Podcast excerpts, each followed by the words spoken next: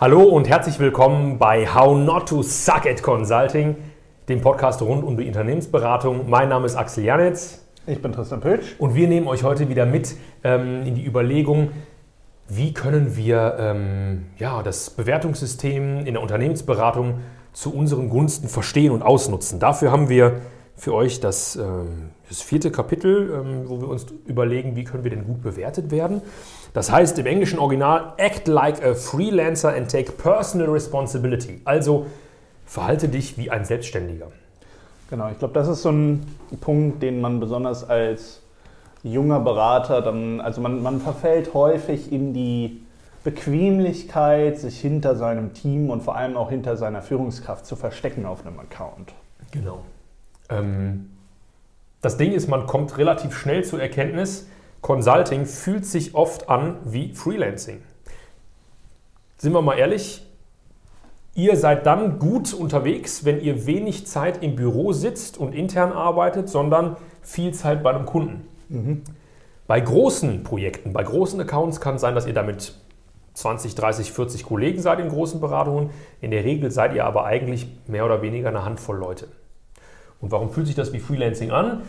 Naja, stellt euch mal vor, ihr seid auf einem Projekt mit einem anderen Kollegen oder vielleicht sogar ganz alleine und das läuft anderthalb Jahre. Dann seid ihr dort jeden Tag alleine und das fühlt sich an, als ob ihr ein Freelancer wärt. Ja? Die Einbettung in eure größere Beratung, die nehmt ihr dann auch gar nicht mehr so unbedingt jeden Tag wahr. Ja, das heißt, Consulting fühlt sich an wie Selbstständigkeit. Ja, nutzt das für euch.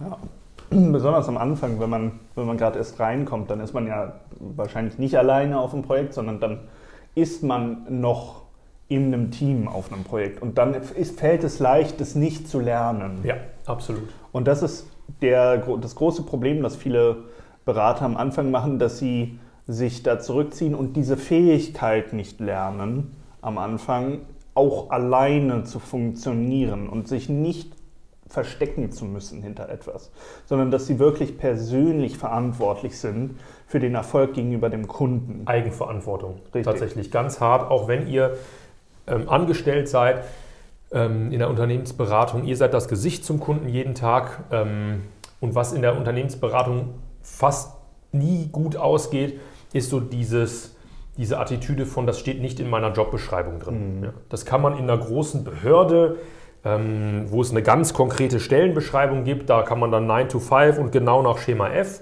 Aber als Unternehmensberater werdet ihr auch für eure Anpassungsfähigkeit bezahlt. Das heißt, ähm, so ein Job, das, dafür werde ich hier nicht bezahlt, das stand nicht in meiner Jobbeschreibung. Das ist ein Muster des Scheiterns, haben wir so festgestellt. Ja.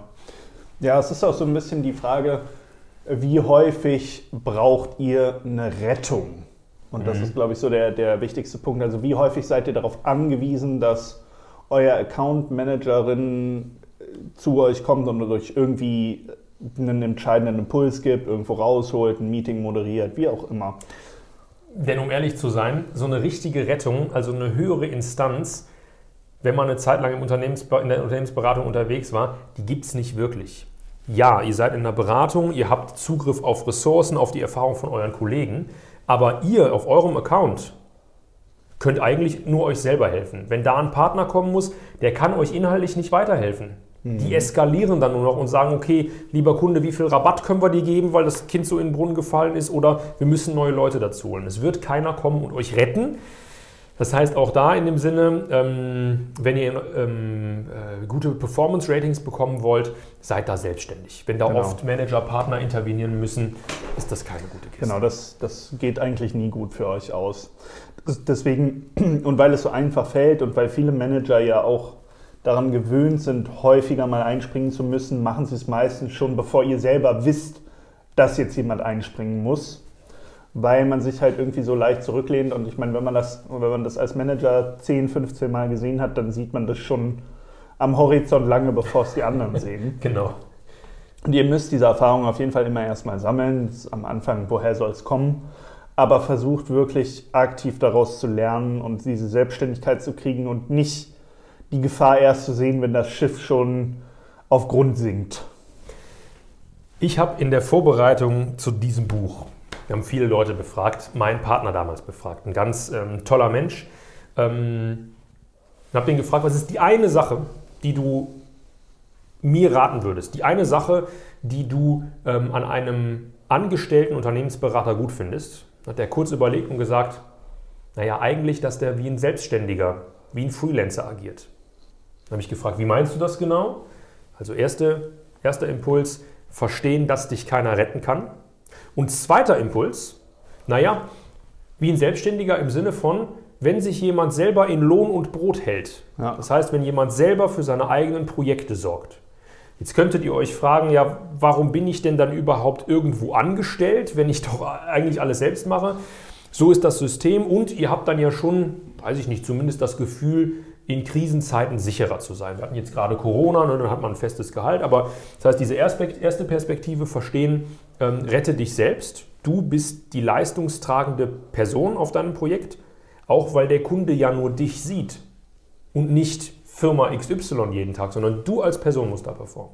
Und die zweite Perspektive, ähm, warum man wie ein Selbstständiger handeln sollte, kommt aus der Unternehmensberatung intern. Sorge dafür, dass du selber gut gestafft bist, also dass du deine eigenen Projekte an Land ziehst. Ja. ja? Ein, ein, guter Consultant stafft sich selbst, also der äh, sorgt für seine eigenen Projekte. Ja. Genau, und das sind so die, die wichtigsten Punkte, wo man so ein bisschen das Mindset für erst entwickeln muss. Ja. Und für euch, wie gesagt, auch wenn es am Anfang einfacher ist, hinterm Team zu verschwinden, stellt euch immer vor, eure Firma gibt es gar nicht im Hintergrund. Und das ist das, was der Kunde ja wahrnimmt. Genau. Der Kunde sieht nicht ähm, Beratung XYZ, der sieht, da ist der Tristan Pötsch, der kommt hier jeden Morgen an. Im schlimmsten Fall ganz alleine. Die ja. sehen da gar keinen Markennamen mehr. Das sehen die noch irgendwie bei der Rechnungsstellung. Ja? Aber die, die Firma dahinter sieht, sieht der Kunde in der täglichen Interaktion nicht. Das heißt, da muss man dann so einen selbstständigen ähm, Mindset, so einen Habitus haben. Sonst wird man langfristig unglücklich. Ja. Also wer in der Unternehmensberatung hofft, das muss irgendeiner schon für mich machen, da muss doch jetzt einer einspringen, äh, mein Chef, ähm, der Staat, Gott, I don't know. Keiner mhm. wird es tun. Ihr seid da auf euch alleine gestellt. Und das hört sich jetzt so negativ an, aber das ist doch auch das Tolle an der Unternehmensberatung. Dass ihr in einem geschützten ja. Rahmen wirklich selbstständig walten könnt. Ja, ja das war's schon. Ne? Das, ist die zentrale Erkenntnis für heute gewesen. Kurze Erkenntnis hört sich einfach an. Nehmt ein ähm, Freelance-Mindset, ein selbstständigen ähm, Verständnis an und ihr werdet ähm, glücklich und weit in der Unternehmensberaterbranche kommen. Ja. Das war's dieses Mal wieder mit How Not to Suck at Consulting. Schön, dass ihr wieder dabei wart. Heute etwas kürzer. Wir freuen uns schon aufs nächste Mal. Bis dann.